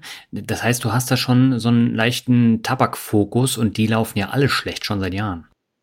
Genau, das ist so, aber äh, ich muss sagen, die Dividende ist stabil. Die Dividende wird bis auf Imperial Brands äh, auch bei den großen Tabakkonzernen weiter fleißig äh, gesteigert. Und von daher nochmal, ich habe da ehrlich gesagt wenig Probleme mit, äh, wenn der Kurs runtergeht, solange der Cashflow, der daraus generiert wird aus meinen Investments, stabil wird oder wie in den meisten Fällen auch steigt. Äh, natürlich wäre es mir lieber, äh, wenn die Kursperformance auch nach oben zeigen würde, aber in dem ähm, in den Fällen bin ich ja bewusst auch irgendwo ein Tauschgeschäft eingegangen, dass ich auf Kursrendite äh, zugunsten der Dividendenrendite verzichte. Und das ist das dann halt der Preis, den man für solch eine Strategie auch hinnehmen muss, mhm. der mir persönlich aber gerade, weil ich von meinen Dividendenerträgen irgendwann leben möchte, aber trotzdem ganz gut in den Kram passt. Mhm. Aber was machst du, wenn die Unternehmen jetzt in sechs bis zehn Jahren, also wenn du in Rente gehen willst, nichts mehr ausschütten oder vielleicht nur noch äh, Zombie-Unternehmen sind? Ich meine, dann hast du ja davon auch nichts. Nein, du hast vollkommen recht. Äh, sollte ich feststellen, äh, dass äh, sich die Geschäftsaussichten dann äh, so weit äh, verschlechtern, dass tatsächlich ähm, die Dividende sinken sollte hm. oder die Dividende tatsächlich sogar gekürzt wird, wäre das für mich ganz klar, auch so ein Unternehmen äh, aus dem Depot zu schmeißen, auch wenn sie da mit Verlust drin stehen. Und klar, dann hast du sozusagen den Double Dip, dann hast ja. du weniger Dividende und den Kursverlust. Ähm, aber das bin ich eben bereit, auch über eine breite Diversifizierung dann eben entsprechend hinzunehmen. Und ja, es wird immer wieder faule Eier äh, geben, die dann entsprechend rausgeschmissen werden würden. Und dafür gibt es dann eben wieder andere Werte, die das dann hoffentlich ausgleichen. Hm. Ja, bestes Beispiel ist ja General Electric, ne? Die sind ja jahrelang nur gefallen, also das, was du jetzt eben gesagt hast, aber sie haben eine gute Dividende gezahlt. Ähm, jetzt sind sie noch mehr gefallen, haben die Dividende auf einen Cent gekürzt und jetzt hast du gar nichts mehr von dem Wert. Und ähm, das ist ja durchaus möglich, dass es anderen Unternehmen dann genauso geht. Absolut. Und es wird mit Sicherheit auch eine Vielzahl an Unternehmen geben, die genau das gleiche Schicksal ereilen wird.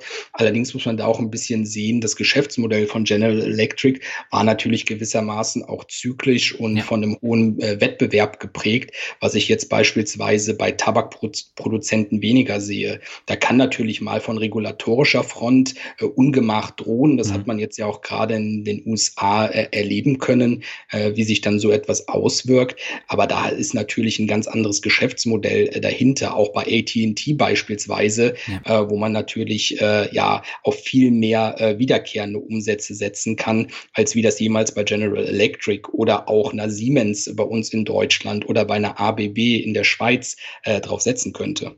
Mhm. Ja, absolut. Und Altria erwirtschaftet ja auch noch äh, Cashflow und äh, da funktioniert es ja auch noch mit der Dividende. Aber die Einnahmen aus dem Tabakverkauf, die gehen halt Jahr für Jahr immer weiter runter. Es ist so, ähm, allerdings hat Altria äh, ist ja das Musterbeispiel dafür, dass man trotz weniger abgesetzter Zigaretten immer noch äh, steigende Erträge erwirtschaften kann, indem man einfach die Preise hochsetzt. Hm. Natürlich weiß man nie, wie lange so eine Strategie trägt und ob ja. irgendwann nicht mal der Punkt gekommen ist, wo die Preissteigerungen am einem Ende angelangt äh, sind und man dann unter dem sinkenden äh, Volumen äh, zu leiden hat. Auf der anderen Seite gibt es gerade im Tabakbereich ja auch noch viele Märkte, die tatsächlich äh, Wachstumsaussichten bieten, gerade in den Emerging Markets. Wenn man sich das anschaut, geht ja das abgesetzte Volumen sogar noch hoch, ganz abgesehen davon, dass da die Preissteigerungsmöglichkeiten Vielfaches von dem betragen, was man bei uns in der westlichen Welt wahrscheinlich da noch äh, an Anhebungspotenzial hat. Hm. Von daher mache ich mir da tatsächlich im Tabakbereich gar nicht mal äh, so viele Sorgen darum, dass da in den nächsten Jahren äh, die Dividendenrendite bei mir im Portfolio sinken könnte. Hm. Du hast äh, das Thema Optionsprämien äh, schon angesprochen. Das führte bei dir ja im Juni auch zu einem fetten Minus. Wie kam das denn zustande? Ja, da weicht man einmal von seiner konservativen Strategie ab und äh, dann holt man sich äh, da direkt äh, den äh, Verlust des äh, Jahrzehnts wahrscheinlich ins Depot. Normalerweise ist es bei mir so, ich bin ein relativ äh, konservativer Optionsverkäufer. Mhm. Das heißt, ähm, ich verkaufe ähm, Optionen auf Aktien, die ich sowieso gern im Depot hätte und plane da aber immer einen dicken Kurspuffer ein. Das heißt, erst wenn eine Aktie, sage ich mal, um 10 oder 20 Prozent äh, gefallen ist auf ein Kursniveau, wo ich äh, sehr gut damit leben könnte, die zu diesem Preis eingebucht zu bekommen, ähm, da verkaufe ich dann Optionen. Mhm. Von dieser Regel bin ich letztes Jahr erstmalig abgewichen und äh, das war leider ausgerechnet bei Wirecard der Fall. Oh je. Äh, das ist natürlich, äh, wie gesagt, ähm, ja, etwas, was einem nicht hätte passieren dürfen, hm. äh, mir aber äh, insofern passiert ist. Ähm, Wirecard war dann schlussendlich zum Zeitpunkt der Insolvenzmeldung äh, mit äh, drei äh, ja, Optionen, 100 Aktien bei mir im Depot. Und so hat sich dann eben äh, in Windes Island Verlust von mehreren tausend Euro angehäuft.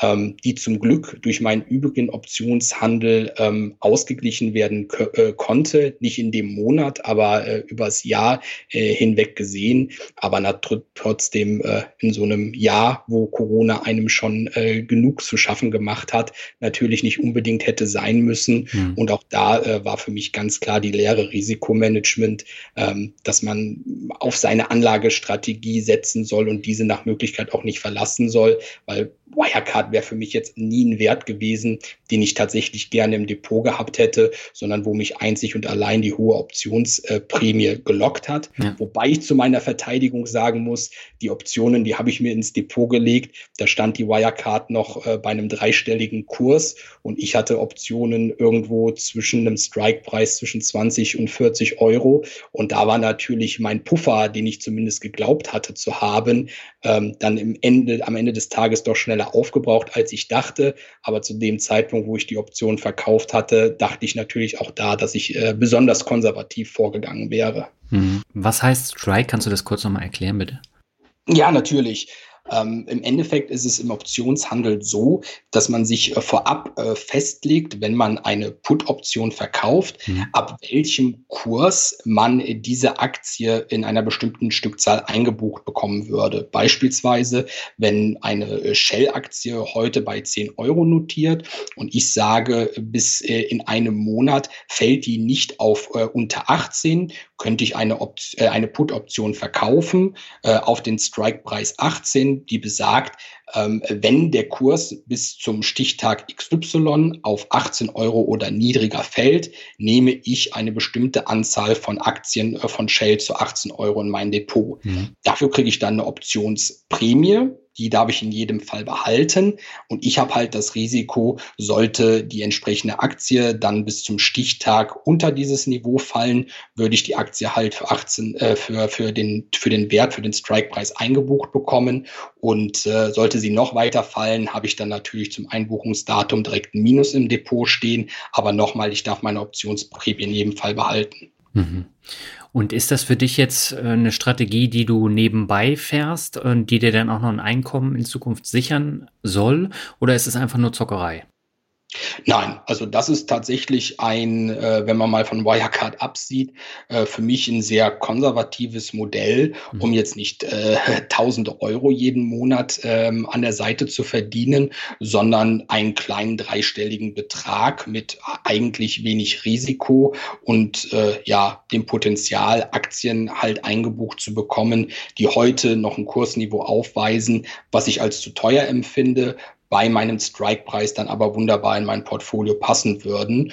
Und durch die Vereinnahmung der Optionsprämien kommen so jeden Monat 100, 200, 300 äh, Euro äh, zusammen, manchmal sogar ein bisschen mehr.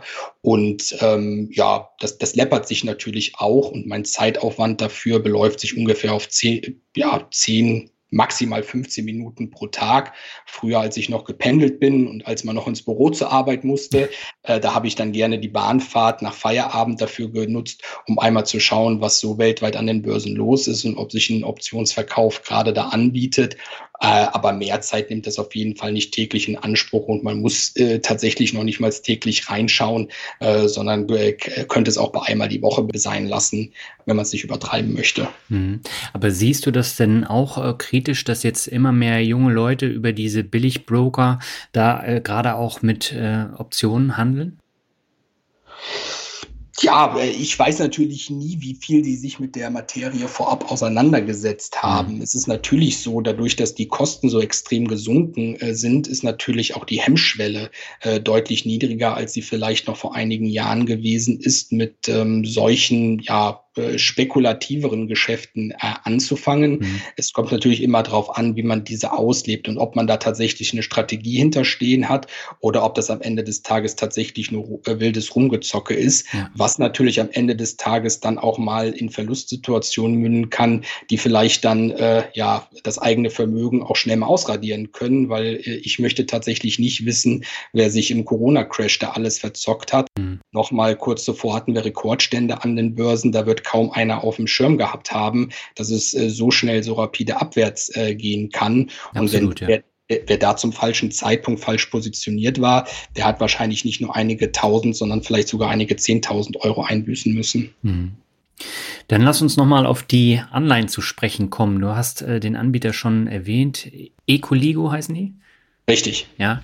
Und das sind tatsächlich Anleihen von einer Crowdfunding-Plattform oder sind das Nachrangdarlehen? Das sind Nachrangdarlehen. Mhm. Das sind Nachrangdarlehen.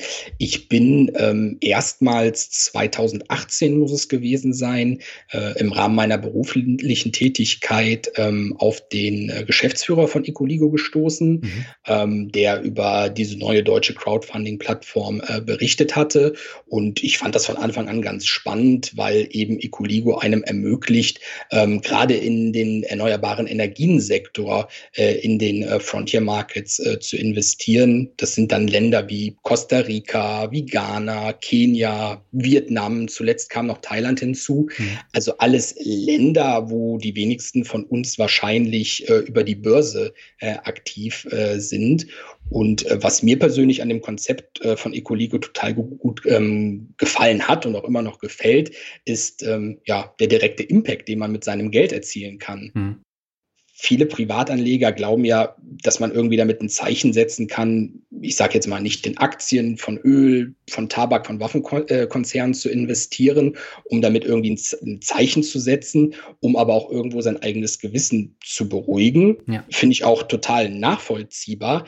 Aber wenn man ehrlich ist, bewegt man damit ja nicht wirklich was, zumindest nicht als Privatanleger. Vielleicht, wenn eine Institution wie BlackRock äh, sagt, man äh, geht solche Investments nicht mehr ein, hat das, hat das da auch einen Impact, hm. äh, aber nicht, wenn das ein Kleinanleger wie die meisten äh, von uns das entsprechend tätigen.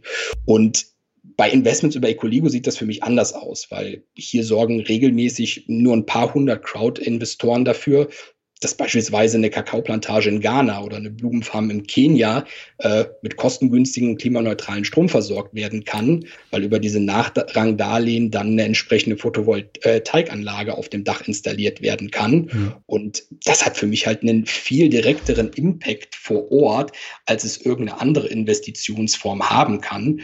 Und das ist mir mir persönlich zumindest zehnmal lieber als an irgendeine Organisation, die in diesen Ländern tätig ist, eine Spende abzugeben, weil ich da immer Angst habe, dass das Geld im Zweifel doch wieder nur in irgendeinem großen Apparat versandet oder mhm. für irgendwelche Overhead-Kosten äh, drauf geht. Und bei Ecoligo sehe ich einfach die Ergebnisse. Ähm, die berichten auch ganz anschaulich darüber dann, äh, wie das, äh, das Leben in den entsprechenden Unternehmen vor Ort verändert. Und äh, das macht einen schon fast gewissermaßen stolz, dann Part eines, eines solchen Projektes zu sein. Hm. Aber ähm, du hast ja schon erwähnt, das sind Nachrangdarlehen. Das heißt, ähm, die Ausfallquote wird da über die Jahre wahrscheinlich auch ansteigen. Ähnlich war es ja bei BetterWest auch.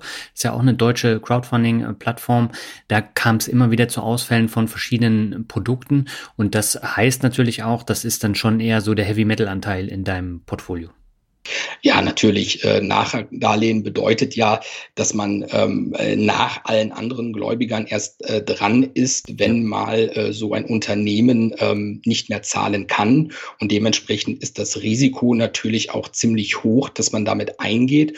Und die Zinssätze, die man für diese Nachrangdarlehen bekommt, sind auch nicht unbedingt, zumindest in meinen Augen, risikoadäquat. Hm. Das bewegt sich dann irgendwo im Bereich zwischen fünf und sechseinhalb Prozent, ja. die man dann jährlich äh, für so ein Nachrangdarlehen bekommt. Und wenn man ehrlich ist, wenn man halt so ein Land wie, ich sage jetzt mal Vietnam oder Ghana äh, sich anschaut und dann auch, äh, dass man nur über ein Nachrangdarlehen verfügt, da müsste der Zinssatz eigentlich deutlich höher liegen, damit sich das vom äh, Rendite-Risiko-Verhältnis lohnt. Hm. Aber natürlich setzt auch Ecoligo darauf, dass man als Crowd-Investor bei ihnen nicht nur den finanziellen Hintergrund äh, betrachtet, sondern gerade auch solch einen Impact leisten möchte mit seinem Investment.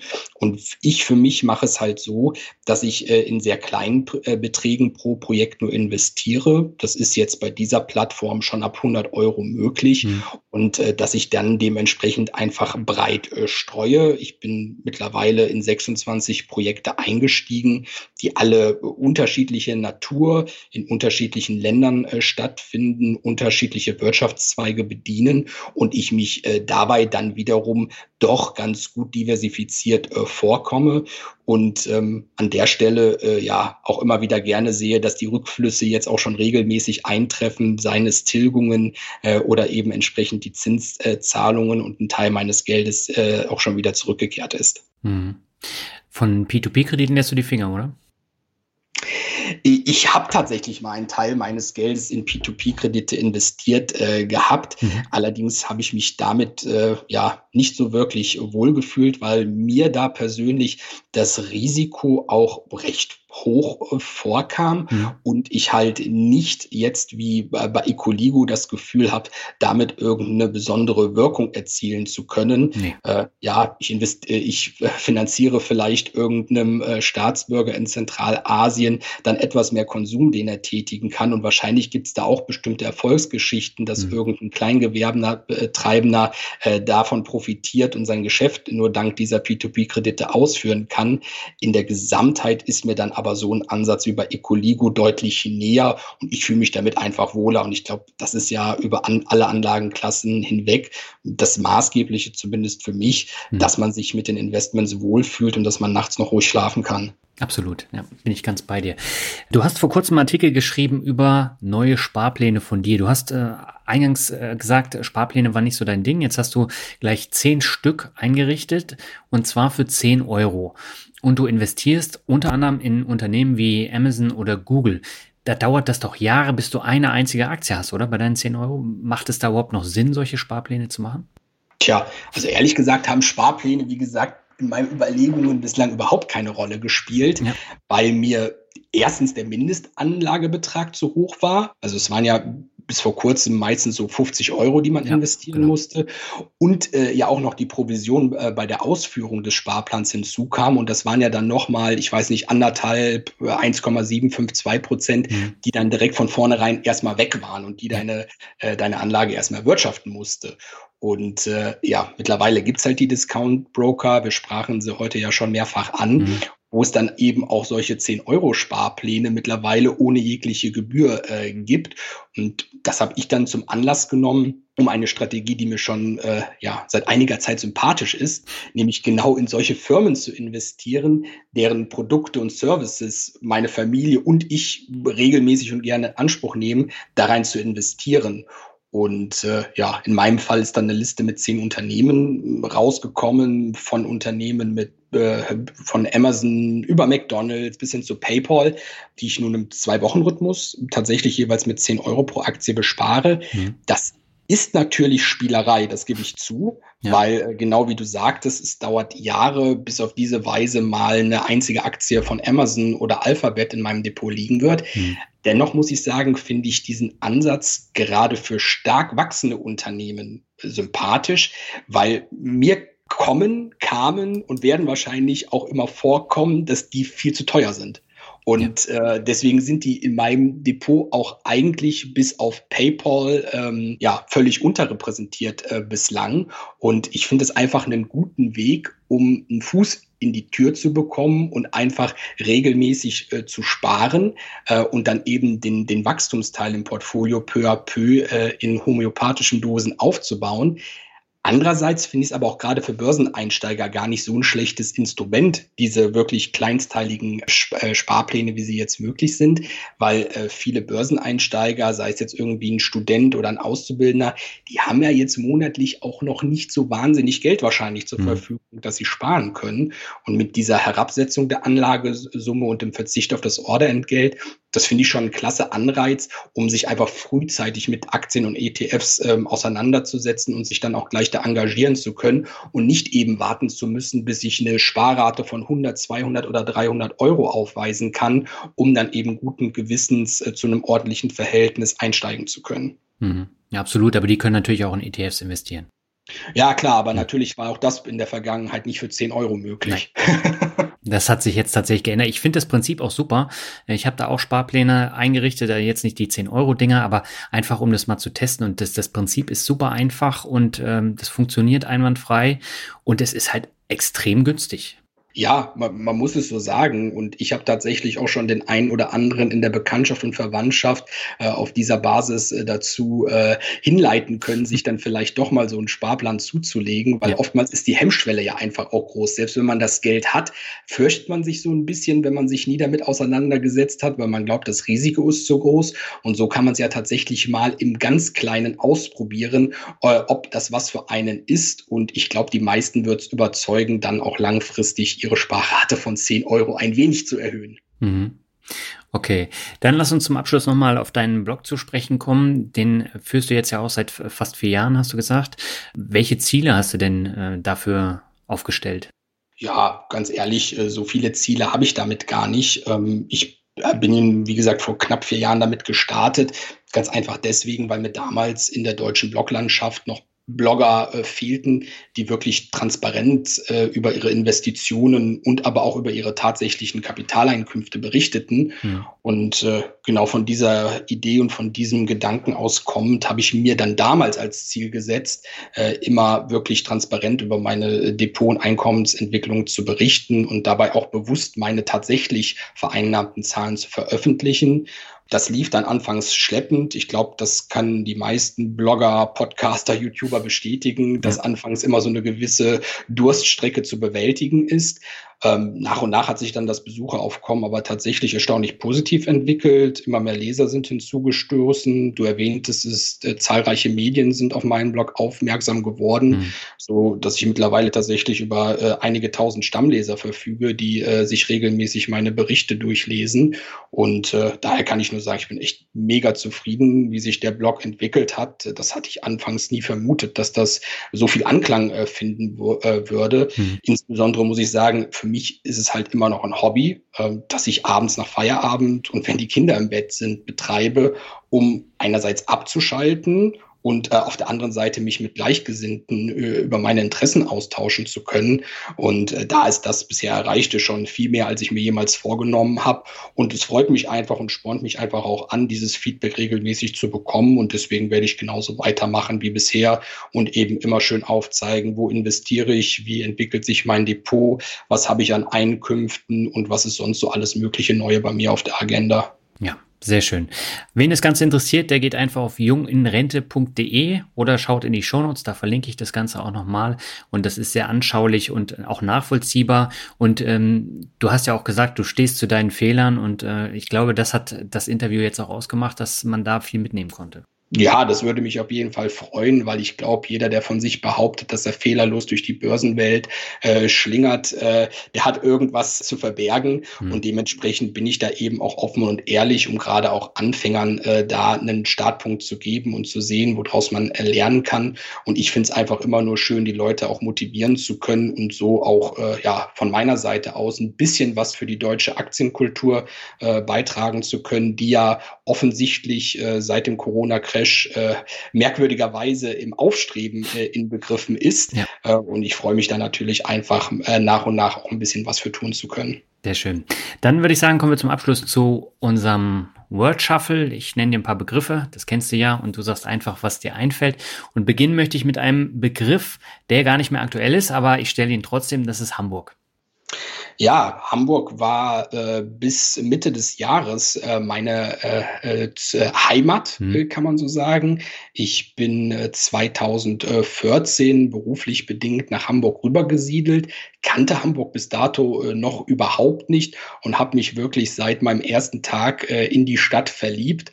Ähm, ich finde es einfach klasse, wie viel Wasser, wie viel Grün die Stadt zu bieten hat äh, habe die Leute äh, kennen und lieben gelernt und äh, wäre auch wahrscheinlich ohne Kinder nicht weggezogen.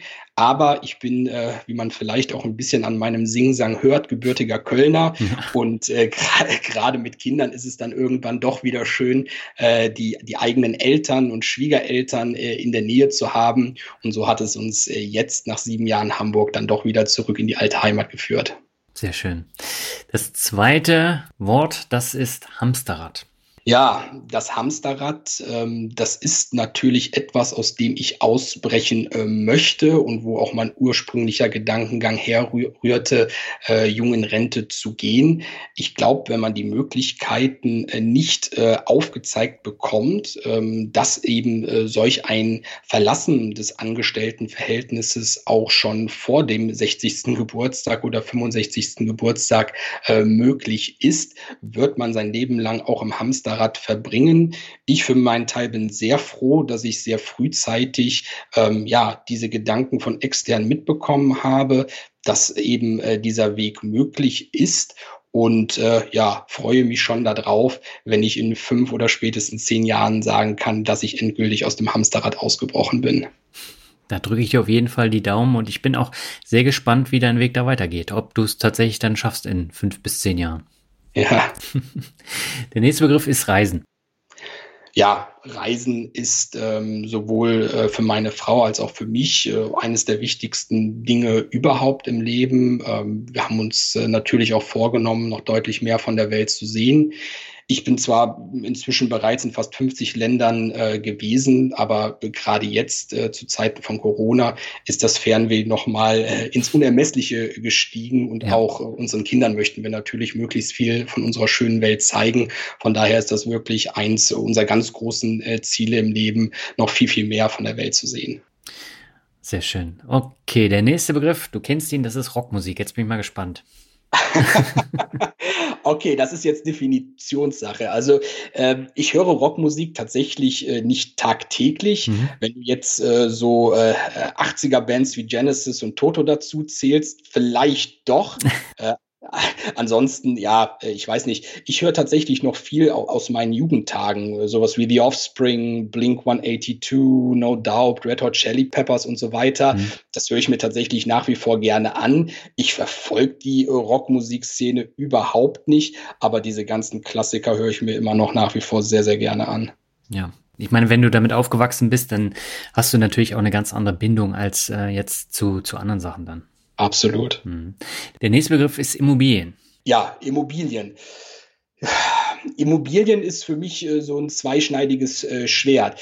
Ich bin tatsächlich lange Zeit nicht davon überzeugt gewesen oder bin es auch ehrlich gesagt immer noch nicht, dass Eigentum an Immobilien unbedingt der lukrativste Weg sein muss. Mhm. Allerdings äh, muss ich sagen, dass ich inzwischen doch sehr froh bin, in meinen eigenen vier Wänden äh, zu wohnen, weil ich muss sagen, ich habe lange Zeit das Gefühl unterschätzt, äh, dass es mit sich bringt, in einem Haus, äh, wie wir in dem wir jetzt wohnen, tun und lassen zu können, was man möchte. Und von daher muss ich sagen, ich gebe äh, ja zwar den Skeptikern recht, die Eigentum an einer Immobilie für nicht unbedingt den besten Weg halten. Dennoch muss ich sagen, ich bin jetzt sehr froh mit meiner Entscheidung, doch in den eigenen vier Wänden zu leben. Ja, aber das ist ja genau das Ding. Also es ist eine Lifestyle-Entscheidung und äh, wenn man das äh, gerne möchte, dann soll man das auch machen. Aber ähm, man sollte trotzdem darauf achten, dass man nicht im Vermögen nur dieses eine Klumpenrisiko hat. Nein, definitiv. Also das wäre für mich auch nie in Frage gekommen, da alles auf eine Karte zu setzen. Dafür bin ich auch schon viel zu lange ja gewissermaßen Aktien verliebt und äh, weiß auch, was Aktien für Chancen bieten. Und da muss immer äh, zumindest ein Gleichklang zwischen den Anlageformen herrschen. Da hätte ich mich ungern nur äh, ja auf ein Pferd verlassen. Okay, dann kommen wir zum letzten Begriff. Das sind jetzt drei, und zwar Mut zum Glück. Ja, äh, Mut zum Glück äh, bedeutet äh, für mich, dass man natürlich genau diesen Weg äh, bestreitet, dass man sagt, äh, man äh, verzichtet vielleicht auf einiges im Hier und Jetzt, um eben sich dann in Zukunft einen etwas anderen Lebensstil aufbauen zu können und sich das eben auch zu trauen.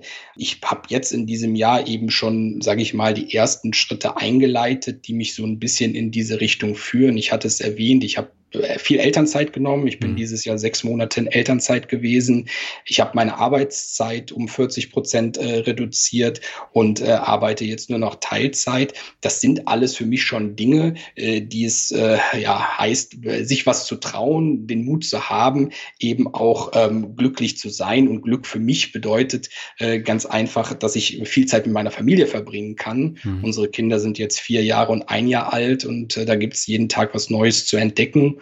Und da ist es schon extrem schön, jetzt das äh, gemeinsam mit meiner Frau äh, genießen zu können, wie sich äh, ja immer wieder was Neues ergibt.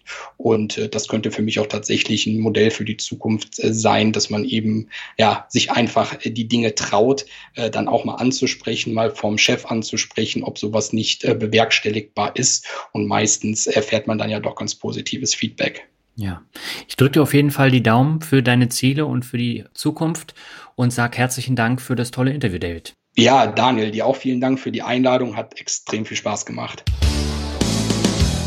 Ja, das war jetzt das Interview mit David Frank. Und wenn dir das Interview gefallen hat, dann empfehle ich dir wirklich mal auf dem Blog von David vorbeizuschauen, denn da gibt es eine ganze Menge zu entdecken und mir macht es immer wieder Spaß, da vorbeizuschauen und auch die Entwicklung von seinem Depot zu sehen. So, bevor ich jetzt zum Ende komme, habe ich noch zwei kürzere Bewertungen. Die erste stammt von Stefania 111 und sie schreibt Danke für den Podcast. Ich höre den Podcast seit einer ganzen Weile und finde viele Interviews sehr inspirierend und bestärken mich, meinen Weg vom Dispo-Dauernutzer zu einem sparsamen, konsumbewussten Menschen weiterzugeben. Spannend und gleichzeitig erschreckend fand ich das Interview mit Sophie Schimanski und der amerikanischen Kreditkartenkultur. Ein Leben auf Pump könnte ich mir nicht mehr vorstellen. Liebe Grüße und weiter so, Stefanie. Ja, Stefanie, herzlichen Dank für die Bewertung und ich finde es klasse, wenn du da Inspirationen rausziehen kannst, wie du wirklich von der Dispo-Dauernutzerin zu einem sparsamen, konsumbewussten Menschen weitergehen kannst. Bei mir war es am Anfang auch so, dass ich äh, eigentlich nicht so wirklich mit Geld umgehen konnte. Das hat sich erst während des Studiums geändert und jetzt, wo ich tatsächlich dann auch das einmal drin habe, da brauche ich mich gar nicht äh, weiter einschränken, weil das funktioniert ab einem gewissen Punkt, dass man automatisch sparsam und konsumbewusst damit umgeht, aber eben nicht frugalistisch oder geizig wird, sondern dass man sich trotzdem dann auch Sachen äh, kauft, aber dann eben nicht auf Pump, sondern dass man darauf hinspart. Ja, und das äh, Leben auf äh, Pump, wie Sophie Schimanski das im Interview erzählt hat, das ist schon, schon echt hart mit dieser amerikanischen Kreditkartenkultur. Wer das ganze Interview noch nicht gehört hat, ich kann es nur empfehlen, weil gerade das Thema Finanzen in den USA ist ja nochmal komplett anders als hier in Deutschland und ähm, die Folge aus dem März ist echt gut geworden. So, und die zweite und letzte Bewertung von heute stammt von Zeuge Jeboas und äh, er schreibt, mit das Beste, was es rund um Finanzthemen in Deutschland gibt. Lieber Daniel, vielen Dank für deinen hochwertigen Inhalt und Durchhaltevermögen. Dieser Podcast hat mir in den letzten Jahren so viel Inspiration geboten, sodass ich meine Finanzangelegenheiten komplett selbst in die Hand genommen habe und vieles zum Positiven umgestellt habe. Die Qualität und die Abwechslung der Gesprächspartner und Themen der Folgen nehmen für mich auch nach über drei Jahren des Hörens nicht ab. Ich kann den Podcast nur wärmstens jedem empfehlen, der sich für das Thema Finanzen, Geldanlage und Mindset interessiert. Viele Grüße, Martin. Ja, Martin, ich danke dir herzlich für die Bewertung und ja, freut mich, dass du nach drei Jahren der Meinung bist, dass die Qualität und die Abwechslung nicht abnimmt. Auch, dass du deine Finanzen selbst in die Hand genommen hast, ist natürlich großartig. Damit, damit bin ich am Ende angekommen. Vielen Dank für deine Aufmerksamkeit. Die nächste Folge kommt jetzt erst wieder in zwei Wochen. Dann gehen wir in den finalen Monat des Jahres 2020, was ein ziemlich ja, äh, merkwürdiges Jahr war. Und ich werde Anfang Januar dann in meinem Depotrückblick im Podcast dann auch nochmal einen ausführlichen Rückblick darauf wagen. Im Dezember selber habe ich nochmal zwei Interviews. Ein Hörerinterview mit einem etwas anderen Thema und dann noch ein Interview mit zwei Leuten, die ich vor einigen Jahren schon interviewt hatte und wo es höchste Zeit wurde für ein Update. Das wird dann die Weihnachtsfolge werden. Aber jetzt wünsche ich dir erstmal alles Gute. Bis Anfang Dezember. Ciao.